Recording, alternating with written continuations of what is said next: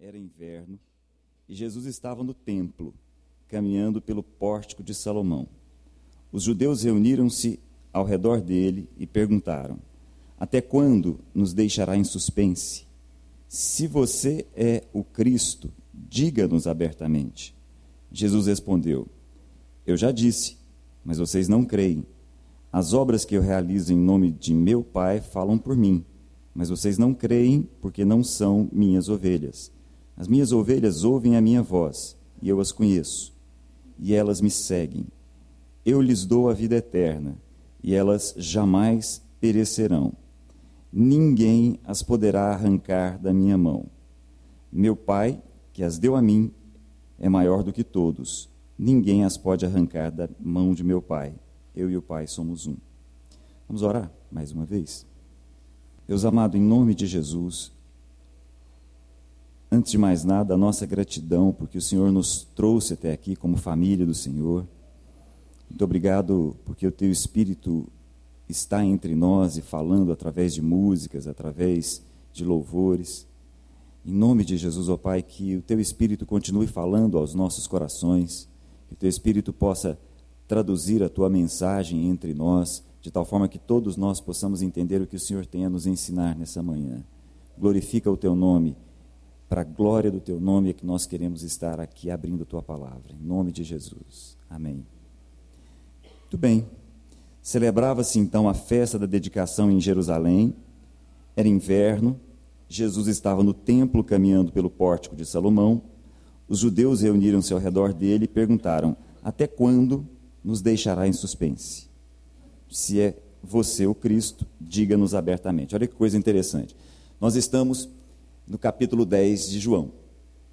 Capítulo 11 vai acontecer o evento que determina a morte de Jesus, segundo João. Capítulo 11 a gente tem a ressurreição de Lázaro e dali para frente os judeus decidem, não, não dá para deixar ele continuar andando por aí. Daqui para frente, se ele continuar fazendo essas coisas, ninguém mais vai crer em nós. Todo mundo vai começar a segui-lo e eles vão acabar transformando esse nazareno aí no nosso rei, e isso vai complicar todas as coisas. Então, nós estamos no finalzinho do ministério de Jesus. A festa da dedicação ocorria, como ocorre até hoje, em dezembro. Jesus morre em abril. Então nós temos aqui um período muito curto, muito próximo do fim dos dias de Jesus aqui na terra. Ele estava caminhando pelo templo durante essa festa, e aí acontece uma coisa diferente. Não são os religiosos que se colocam ao redor de Jesus para conversar com ele. Ele está caminhando pelo templo, próximo do pórtico de Salomão. E aí os judeus, judeus comuns, os camponeses ali da região, os artesãos, não são os fariseus, não são os saduceus, não são os religiosos que costumavam apertar Jesus com alguma coisa. Dessa vez, quem aperta Jesus com uma pergunta é a pessoa comum. O comum ali. Eles perguntam o seguinte: será que dá para deixar a gente com essa resposta? Será que dá para tirar esse suspense da nossa cabeça? É você mesmo o Messias? Se é, fala abertamente. Dá para tirar a gente desse suspense, usando aqui a expressão do texto? É nesse contexto que Jesus vai começar a falar algumas coisas muito importantes. Eu queria conversar a respeito disso com vocês, utilizando aqui um pouco do que o nosso irmão do violão aqui acabou de comentar. É, vocês vão entender por quê. A festa da dedicação é, não é uma festa do Velho Testamento. Não sei se vocês sabiam disso. A festa da dedicação é uma festa que apareceu entre o Novo e o Velho Testamento. É uma história interessante. Não sei quantos de vocês sabem, não sei para quantos de vocês isso é familiar. A Bíblia que nós temos aí é constituída de dois blocos de livros, o Velho Testamento e o Novo Testamento. No meio, entre os dois testamentos, apesar de não parecer, nós temos um período longo, são 300 anos. Muita coisa acontece nesses 300 anos que estão aí, entre o Novo e o Velho Testamento. Quando nós terminamos o Velho Testamento com o livro de Malaquias e começamos o Novo Testamento com o livro de Mateus, se a gente pular de um para o outro, parece que algumas peças não se encaixam muito bem. Quando a gente termina o Velho Testamento, nós temos, olha a situação, nós temos o povo de Israel lá no final do Velho Testamento, voltando da Babilônia, tomando novamente posse da terra, em especial a cidade de Jerusalém, O governo, o império, melhor dizendo, o império persa permite aquele povo voltar, aquele povo volta, assume aquela região que está ali. E aí surge uma figura importante, que é Esdras, um escriba, alguém que começa a trazer a lei de volta para aquele povo. Quando aquele povo estava cativo na Pérsia, eles não tinham mais a mesma liberdade de abrir as escrituras e estudar. O escriba Esdras começa a copilar e começa a trabalhar uma escola de escribas. E aí a lei começa a entrar no dia a dia das pessoas. Isso é assim que termina o Velho Testamento. Durante um período de mais ou menos 300 anos, nós entramos no Novo Testamento e aí algumas coisas são diferentes, exatamente por causa desse período intermediário. Nesse período intermediário, uma coisa fundamental acontece. Um espírito messiânico toma conta do povo. Olha que coisa, vocês já devem ter percebido isso. Se a gente utilizar só o livro de João mesmo, nós estamos pegando aqui. O início do livro de João começa lá com João Batista, não João o evangelista. As pessoas apertando João Batista, perguntando: e aí, é você o Cristo? Várias pessoas chegam até João Batista, já que ele estava batizando, e aí, é você o Cristo? E a expressão que o evangelista usa é a seguinte: João Batista disse abertamente: Eu não sou o Cristo. Ele vem após mim. Não sou digno de desatar as sandálias dele. Quando a gente caminha um pouquinho, ainda no primeiro capítulo de João, a gente tem André buscando o irmão dele, Pedro, falando assim: achamos, achamos o Messias. E assim todo o evangelho vai continuando e esse espírito messiânico aparece. Isso é fruto do que acontece entre os testamentos. Entre os dois testamentos acontece uma coisa muito relevante. O Novo Testamento tem o Império Romano tomando conta o Velho Testamento termina com o Império Persa tomando conta. No meio do caminho aparece uma figura ímpar, que é Alexandre o Grande, e o Império Grego. O Império Grego tenta colocar abaixo toda a liberdade desse povo. Alexandre o Grande se levanta, junto com uma série de generais, e tenta fazer com que esse povo assuma uma nova cultura, a cultura grega ou a cultura helenista. Isso traz uma série de revoltas nesse povo. Alguns dos generais de Alexandre tentam, desculpa, isso, de Alexandre o Grande, tentam entrar no templo, destroem algumas coisas no templo, sacrificam um porco no altar, e aquilo é muito significativo para aquela turma. Levanta-se uma família, uma família de sacerdotes, a família de Judas Macabeu, e levanta uma insurreição. Pouca gente sabe disso. Eles conseguem um período de mais ou menos 50 anos de libertação, assim como aconteceu no período de Salomão. E aí surge um espírito, o espírito de, de que um dia isso não vai acontecer mais. Um dia o Messias virá. Um dia nós vamos ficar livres de todas essas coisas, não vai ter império persa, não vai ter império babilônico, não vai ter império grego, e nem vai haver império romano que tome conta de nós. Um dia o Messias vai estar entre nós, e aí nós vamos ficar livres de todas essas coisas. E esse espírito messiânico entra dentro do Novo Testamento. Não sei se vocês se lembram, quando Jesus conversa com a mulher samaritana, ela fala assim: Eu sei, sei o que o senhor está falando, vai vir o Messias. Lembram disso? Isso vai acompanhando todo o Novo Testamento. Quando Jesus realiza a primeira multiplicação dos pães, o pessoal aperta Jesus e começa a tentar forçar Jesus a ser rei. Rei é o Messias, rei é o ungido. As pessoas enxergavam ali, em função daquilo que Jesus estava fazendo, que ele era o Messias. E aí, à medida que o tempo vai passando, esse espírito vai crescendo ao redor de Jesus. E aí, o contexto é exatamente esse. A festa que Jesus estava vivendo era uma festa que celebrava exatamente a retomada do templo e esse espírito messiânico. Um dia nós vamos ter um Messias que vai nos livrar de todas essas coisas. Um dia vai aparecer entre nós um Messias que vai se levantar e vai nos reorganizar politicamente e os nossos problemas vão estar resolvidos. É exatamente isso. E aí, nesse espírito, nessa situação, os judeus, judeus, os comuns, apertam Jesus e aí, olha, livra a gente desse suspense. É você mesmo. É você que vai se levantar aqui entre nós e vai se organizar de tal forma que a gente vai ficar livre de toda essa situação que nós estamos enxergando. É você o Cristo? É essa a questão. E é exatamente esse o ponto que eu queria conversar com vocês. Jesus é o Messias? Jesus é o Cristo? É o ungido de Deus? Não há dúvida. Mas não era do jeito que eles tinham criado. Essa é a questão. Jesus é o Cristo, Jesus é o Filho do Deus vivo, Jesus é aquele que se esvaziou de tudo, assumiu a forma de servo, se colocou entre nós para ser o servo sofredor, o Messias. Só que ele não se encaixava no Messias que os judeus tinham criado. É esse o ponto que eu queria conversar com vocês. Há em nós uma preocupação muito grande em sofisticadamente criarmos um Deus, ao invés de conhecermos a Deus. Entendeu o que eu digo? Olha que coisa interessante, de uns, de uns dias para cá, de uns meses para cá, mais precisamente, é, eu conheci alguns autores interessantes de história. Alguns professores da Unicamp, alguns professores da PUC do Rio, que estão estudando a religião no Brasil. E aí é interessante os comentários que eles fazem a esse respeito, porque há uma isenção, todos eles são ateus. Então, eles fazem uma análise da religião do Brasil com isenção tremenda, porque eles se colocam totalmente fora. Isso de maneira extremamente respeitosa. Todos eles, professores de muito é, cuidado, muito é, tato no lidar com isso.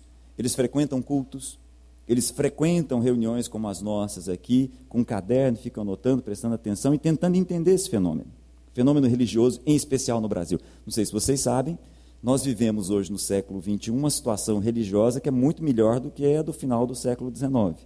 No final do século XIX, uma dúvida de que as pessoas não tinham era de que a religião se acabaria. E agora, no início do século XXI, uma dúvida que ninguém tem é que a religião está tão bem quanto nunca. Tanto assim que nunca se casou tanto nesse país. Tem igrejas em São Paulo e no Rio de Janeiro que você tem uma fila de espera de três, três anos para se casar. Três anos. Você entra numa fila lá, você quer casar nessa igreja aqui? Então tá bom. Então entra numa fila, três anos.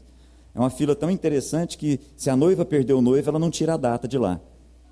Porque no meio do caminho ela pode encontrar outro, mas a data ela não perde. Né? É um fato. A religião ficou muito interessante. A religião cresce como nunca. E esses estudiosos da religião no Brasil começaram a levantar pontos interessantes, que eu acho que vale a pena a gente comentar. Um ponto interessantíssimo é que a religião no país virou um bem de consumo. A religião é um produto a ser consumido. Diferente de anos anteriores, ninguém hoje se preocupa em dedicar sua vida por um plano maior.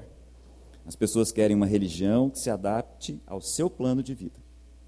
Repito, aspas, não sou eu que estou falando. São estudiosos de história e, em especial, da religião no Brasil. Então, nós temos hoje no Brasil, entre nós, de Casas Bahia a Prada, todo o produto que você quiser consumir. E aí, como a religião virou um bem de consumo, como a espiritualidade virou um bem de consumo, a gente também tem direitos de consumidor. E a gente começa a exigir, com o Código de Defesa do Consumidor nas mãos, a gente começa a exigir algumas coisas, inclusive do Deus que nós achamos que é Deus. Isso é muito interessante. No meio desse caminho, surge uma expressão mais interessante ainda. A fé hoje é uma fé customizada. Olha só que coisa interessante. Nós hoje não buscamos a fé para conhecer a Deus. Nós hoje nos utilizamos da fé para que Deus esteja entre nós cuidando da nossa vida. Entenderam? Tudo que eu falei até agora é entre aspas. São frases de pessoas que estão entre as nossas igrejas, anotando todas as coisas e prestando atenção no que está acontecendo. São pessoas que olham para templos que estão sendo erguidos e entendem o seguinte: isso é o reposicionamento de uma marca. Essa marca estava perdendo espaço de mercado e ela se reposicionou. Ela se reorganizou e começou a ganhar mais consumidores dessa marca. Isso é muito forte, né, gente? A única coisa que eu discordo desses professores é que eles colocam que essa é uma realidade de hoje. Mas, na verdade, essa é uma realidade desde a época de Jesus ou até anterior a Jesus. Há uma tendência em todos nós em construirmos um Deus. Há uma tendência em todos nós de esculpirmos a Deus, ao invés de conhecermos a Deus. Essa é a grande diferença. Esse é o grande ponto nós estamos prontos para buscar conhecer a Deus e aí, ao contrário, dedicarmos as nossas vidas a um plano maior, ou nós queremos um Deus que nós esculpimos com as nossas mãos, que se adapte aos nossos planos menores. Essa é a grande questão. Quando os judeus apertam Jesus aqui e perguntam para ele: Você é o Messias? O Messias que estava na cabeça deles não era o Messias que Jesus viria a ser. Até porque na cabeça deles, Messias e cruz não se encaixa. Era impossível, dentro do modelo de Messias que todos eles tinham criado, que um Messias pudesse morrer.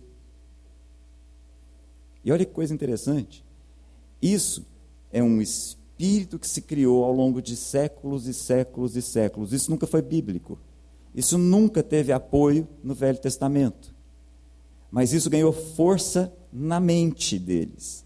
Eles entendiam que o Messias tiraria a vida deles dos problemas deles. E Messias não morre. Messias não vai para a cruz. Só que as obras que Jesus realizava e as palavras que Jesus falava eram coisas que mexiam com todo mundo. E todo mundo ficava, é ou não é? Se ele é o Messias, como é que é em relação a essa imagem do Messias que eu criei? Entendem o que eu digo? Jesus precisava, assim como no nosso caso, destruir o Deus que nós criamos na nossa mente, para que nós conheçamos o Deus que de fato ele é. O contrário disso, eu vou me utilizar aqui de dois exemplos, o oposto de tudo isso que nós estamos falando, está, por exemplo, abre a sua Bíblia, por favor, lá em Gênesis, o primeiro livro da Bíblia. Gênesis capítulo 22. Vamos colocar o ante esse exemplo. Diz assim no versículo 2, extremamente conhecido de todos vocês. Então Deus disse: Tome seu filho, falando a Abraão, tome seu filho, Abraão, seu único filho, Isaque, a quem você ama, e vá para a região de Moriá, sacrifique-o ali como holocausto num dos montes que eu lhe indicarei. Todo mundo conhece esse texto. Aliás, a história de Abraão é extremamente conhecida. A história de Abraão é a história daquele homem que Deus chama numa cidade, fala assim: Abraão, sai daí e caminha por um lugar que eu vou te mostrar. Vou te dar uma terra, vou te dar uma descendência, vou fazer o seu nome importante. E vai, ao longo de 25 anos, caminhando. E vai dando coisas para Abraão, em especial a compreensão de quem ele era. E vai fazendo Abraão compreender a importância de Isaac, o filho. Todo mundo sabe, a esposa de Abraão, Sara, era estéreo, Abraão era impotente, Abraão estava com 100 anos de idade, 25 anos depois que a promessa foi dada, e Sara dá à luz a um filho, Isaac. Abraão chega no que nós poderíamos dizer assim: cheguei no ponto ápice da minha vida. Abraão podia dizer assim: tenho tudo. Esse tudo, mais do que nunca, tem um símbolo: é Isaac. Isaac é tudo. Abraão tinha quase tudo. Com Isaac, Abraão agora tem tudo. E o símbolo de tudo é Isaac. Aí Deus chega para Abraão numa situação extremamente estranha e fala assim: Abraão, seguinte, você tem tudo, né? Será que você tem como caminhar com a sua vida sem o tudo, mas comigo? Abraão, agora se encaixou a sua vida, você tem absolutamente tudo. Mas será que você é capaz de abrir mão de tudo, mas continuar comigo? Entendem o que é uma desconstrução de Deus? E o que é a compreensão do Deus verdadeiro? A compreensão do Deus verdadeiro é a compreensão de quem abre mão de todas as bênçãos e aí sim é abençoado. A compreensão do Deus verdadeiro é a compreensão de quem perde a sua vida para ganhar. A compreensão do Deus verdadeiro é a de Abraão. Sim, senhor. Sim, senhor. Abraão, sai daqui. Sim, senhor. Vai para lá. Sim, senhor. Vai para cá. Sim, senhor. Vai ali. Vou. Tem um filho. Ok. Pega o filho. Leva para o altar. Sacrifica. Sim, senhor. Mas o filho é tudo. É tudo. Mas tudo sem o Senhor não tem valor. Com o Senhor e mais nada, está tudo certo. É exatamente a compreensão ao contrário do que nós estamos vendo. Abraão não estava entendendo absolutamente nada, porque o que Deus estava dizendo para ele era: oferece-o, sacrifique como holocausto. Holocaustos humanos era algo inaceitável da parte de Deus. Então, o que Deus está falando para Abraão é algo que ele não entende de ponta a ponta. Falando, mas isso daí não é exatamente o oposto daquilo tudo que devia ser? É, mas eu estou falando para você fazer isso. Então tá bom, eu faço. E detalhe, isso para mim é tudo. Tudo sem o Senhor, para mim, não é o bastante. Mas o Senhor e nada, para mim, é o suficiente. E aí, olha que coisa interessante, ao contrário, a mesma moeda, só que vista do outro lado. Vai comigo, por favor, para o livro de Êxodo, o próximo livro que está aí, capítulo 33. Também é uma situação extremamente conhecida de todos nós.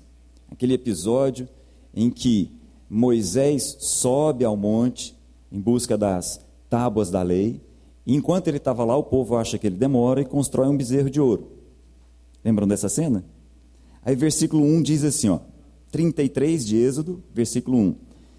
Depois ordenou o Senhor a Moisés: saia desse lugar com o povo que você tirou do Egito. Deus falando a Moisés: saia desse lugar com o povo que você tirou do Egito e vá para a terra que te prometi, como juramento a Abraão, a Isaac e a Jacó, dizendo: Eu a darei a seus descendentes. Mandarei à sua frente um anjo, expulsarei os cananeus, os amorreus, os hititas, os ferezeus, os heveus e os jebuseus. Vão para a terra onde há tudo. Vão para a terra onde há leite e mel com fartura. Mas é o seguinte: eu não irei com vocês. Olha que coisa. Depois do episódio do bezerro de ouro, Deus chama Moisés e fala assim: ó, seguinte, pega esse povo, vai para a terra, vou mandar um anjo junto, vai nuvem em cima, a terra é farta. Pode ir. Vocês vão ter tudo lá. Menos a minha companhia. Pode ir. É exatamente o oposto. Em Abraão, nós temos a experiência do seguinte: é tudo sem o Senhor. Ou é nada com o Senhor. Aqui a gente tem a moeda oposta. A mesma verdade vista de uma outra forma. Moisés é o seguinte: pega o povo e vai. Você vai ter tudo. Vai ter a minha bênção, vai ter a minha proteção, vai ter anjo, vai ter fartura, vai ter tudo. Menos a minha companhia entre vocês. Aí Moisés vai para uma tenda chamada Tenda do Encontro, do lado de fora do acampamento, lugar onde as pessoas sabiam. Toda vez que Moisés entrasse nesse lugar, o povo se levantava e ficava em pé, esperando o que, que ia acontecer. Moisés conversava face a face com Deus. Uma nuvem parava sobre essa tenda ali, e aí todo mundo sabia, Deus está falando com Moisés.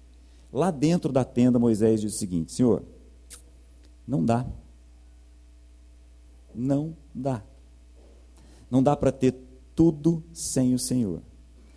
Tudo sem a sua companhia não é o bastante. O Senhor e mais nada é suficiente. Mas tudo sem o Senhor não basta, não me resolve. Essa é a questão. Isso se aproxima da construção de Deus, do Deus verdadeiro. A construção do Deus verdadeiro passa pelo fato de dizer o seguinte: daqui para frente só me interessa o Senhor. Se você disser, me interessa o Senhor e a sua misericórdia, me interessa o Senhor e a sua presença, não serve. Não, mas eu só quero o Senhor e a sensação de que as minhas orações estão sendo ouvidas. Não, nem isso. Será que dá? Será que a gente consegue? Será que nós conseguimos conviver com o silêncio de Deus? Será que a gente consegue falar assim, Senhor, tudo bem.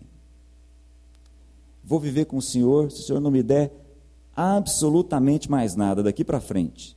Se o Senhor não me der Nada, nada, nada, nada. Nem a sensação de que as minhas orações estão sendo ouvidas. Nem isso. Mesmo assim, eu estou com o Senhor. Essa é uma virada importante. Nós temos nesse momento a chance de conhecer o Deus e Pai de Jesus Cristo. Quando nós nos aproximamos de Deus com mais alguma coisa, nós temos um grande risco, porque aí nós estamos construindo um Deus. Essa é a grande questão. Quando os judeus se aproximaram de Jesus e apertaram ali, falaram: e aí, é você? É ou não é? Nós que estamos do lado de fora dessa história, Jesus era o Messias ou não era? Era. Mas não era o Messias que eles tinham esculpido. Não era o Messias que eles tinham feito à mão. Assim como o bezerro de ouro. O Deus que nós criamos mentalmente é tão Deus quanto o bezerro de ouro daquele povo. O Deus que nós precisamos conhecer é o Deus que pode estar conosco e mais nada. Entendem? Essa é a grande questão. É isso que vira a chave das nossas vidas. E aí, voltando para o texto de João, Jesus diz o seguinte, para a gente terminar. Voltando para João capítulo 10. Eu já disse, mas vocês não creem. As obras que eu realizo em nome de meu Pai falam por mim, mas vocês não creem porque não são minhas ovelhas. As minhas ovelhas ouvem a minha voz. Eu as conheço e elas me seguem. Olha que coisa. Para nós ocidentais é muito difícil entender essa situação aqui. Que história é essa de que as minhas ovelhas me ouvem? Para nós, ainda mais urbanos como a maioria de nós somos, difícil entender essa situação. Me lembro de um amigo que foi visitar a parte é, é, arábica da Palestina, e aí ele achou estranho, ele estava parado perto de um poço, numa sombra, estava lá, um dia muito quente, como de costume, e de repente chegaram quatro pastores de ovelhas com as suas ovelhas. Aí chegou um, depois chegou outro, as ovelhas se misturaram, depois chegou outro, as ovelhas se misturaram de novo, elas são todas muito parecidas. Depois chegou um outro. Aí ele ficou olhando aqui e falou: e agora? Como que esse pessoal vai embora? E agora? Quem, como é que separa uma ovelha da outra? Não tem marca, né? não tem é, a, aquelas marcações que a gente faz no nosso gado aqui, né? E agora? Ele ficou olhando, ele parou, ele falou: vou perder meu dia aqui, mas eu quero ver o final dessa cena. As ovelhas beberam água, eles conversaram, bateram mal papo. O primeiro se levantou, começou a chamar as ovelhas, as ovelhas dele se separaram e foram. Assim foi com o segundo, assim foi com o terceiro. Eu achei isso tão curioso que eu fui para o YouTube para saber se tinha alguma coisa lá. Depois, por curiosidade, se vocês quiserem olhar, coloca lá. Pastores, uh, ovelhas que ouvem a voz do pastor. É fantástico. Quando o pastor chama, as ovelhas simplesmente vão. Simplesmente. É essa a imagem. As minhas ovelhas me ouvem e me seguem. Esse é o ponto. Não são as ovelhas que dizem para o pastor por onde o pastor deve levá-las é o pastor que decide aonde é que essas ovelhas devem ir. E as ovelhas ouvem o pastor. Que Deus, em nome de Jesus, dê a todos nós um coração de ovelhas que ouvem a voz do pastor. Em nome de Jesus. Que Deus dê a todos nós um coração de quem ouve a voz do pastor e o segue. E não cai na bobagem de dizer para o pastor aonde é que ele deve levar a ovelha. E se o pastor quiser levar a ovelha por pastos que são verdes, que ele leve. Se o pastor quiser levar a ovelha, a ovelha por vales de sombra e morte, está tudo certo. Por uma razão muito simples, porque elas têm a companhia do pastor. Se as ovelhas forem levadas em lugares onde as ovelhas olham e veem os inimigos bem de longe, não tem problema. É o lugar onde o pastor quer levar. É esse o ponto. As ovelhas ouvem a voz do pastor e vão, seguem o pastor. Que Deus nos dê, em nome de Jesus, essa capacidade, essa habilidade de perceber essa equação fantástica da vida. Deus mais nada é igual a suficiente. Tudo menos Deus é igual a não bastante. Que Deus nos faça compreender essas questões e que as nossas vidas caminhem nesse sentido, no sentido de conhecer a Deus como de fato Ele é. Ao invés de tentar com as nossas próprias mãos esculpir um Deus que não é o Deus verdadeiro, é o Deus simplesmente que resolve os nossos problemas. Todos nós, assim como os judeus, temos a tendência de ficar buscando um Deus que resolve os nossos problemas. Só que nós é que achamos que esses são os problemas. Assim como os judeus entendiam que os problemas deles estavam associados ao Império Romano. Eles é que achavam que o problema deles era esse. Na verdade, Jesus sabia que o problema deles não era esse. Ou se era, esse era o menor deles. Os grandes problemas eram da alma, eram internos. E Jesus estava ali como Deus verdadeiro para tirá-los desses problemas e não aqueles que eles imaginavam ser de fato. Como nós muitas vezes achamos. Às vezes nós temos a sensação que os nossos problemas estão associados às nossas relações, estão associados ao nosso trabalho, estão associados ao nosso estado físico. Às vezes nós temos a sensação de que o grande problema das nossas vidas é uma lepra, por exemplo. E aí, ao ser curado da lepra, no outro dia a gente percebe, e ainda falta algo. Às vezes a gente tem a sensação que o grande problema das nossas vidas é que tem um fluxo hemorrágico que nos acompanha há 12 anos. E aí esse fluxo acaba, resolvemos. Alguns minutos depois nós percebemos, é, eu achava que esse fosse o problema, mas meu problema não é esse. Nós não temos noção de fato de quais são os nossos problemas. E aí os problemas que nós achamos que nós temos, nós queremos um Deus que nós mesmos criamos para nos livrar desses problemas que nós achamos que são os problemas. Nós precisamos conhecer a Deus. E em conhecendo a Deus, Ele vem nas nossas vidas, com problema ou sem problema. E aí a companhia dele é tudo. Absolutamente tudo. E é exatamente isso o que nos interessa. Exatamente. O resto é resto. Amém? Vamos orar? Deus amado, em nome do Senhor Jesus, que o Senhor destampe os nossos ouvidos para que nós possamos, como ovelhas, ouvir a voz do pastor, do pastor das nossas almas, do pastor das nossas vidas. Nós possamos ouvir a voz de Jesus. Em nome de Jesus, que nós possamos entender, Pai. Assim como inúmeros, inúmeros dos teus servos entenderam na história, que nós também possamos entender que a tua graça e só a tua graça nos basta. Ela por si só já nos é suficiente.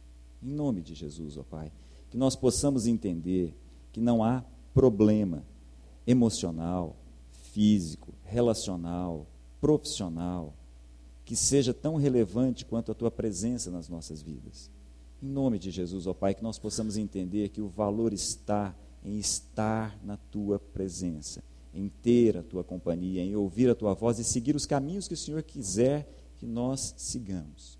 Em nome de Jesus, transforma o nosso entendimento, transforma as nossas vidas.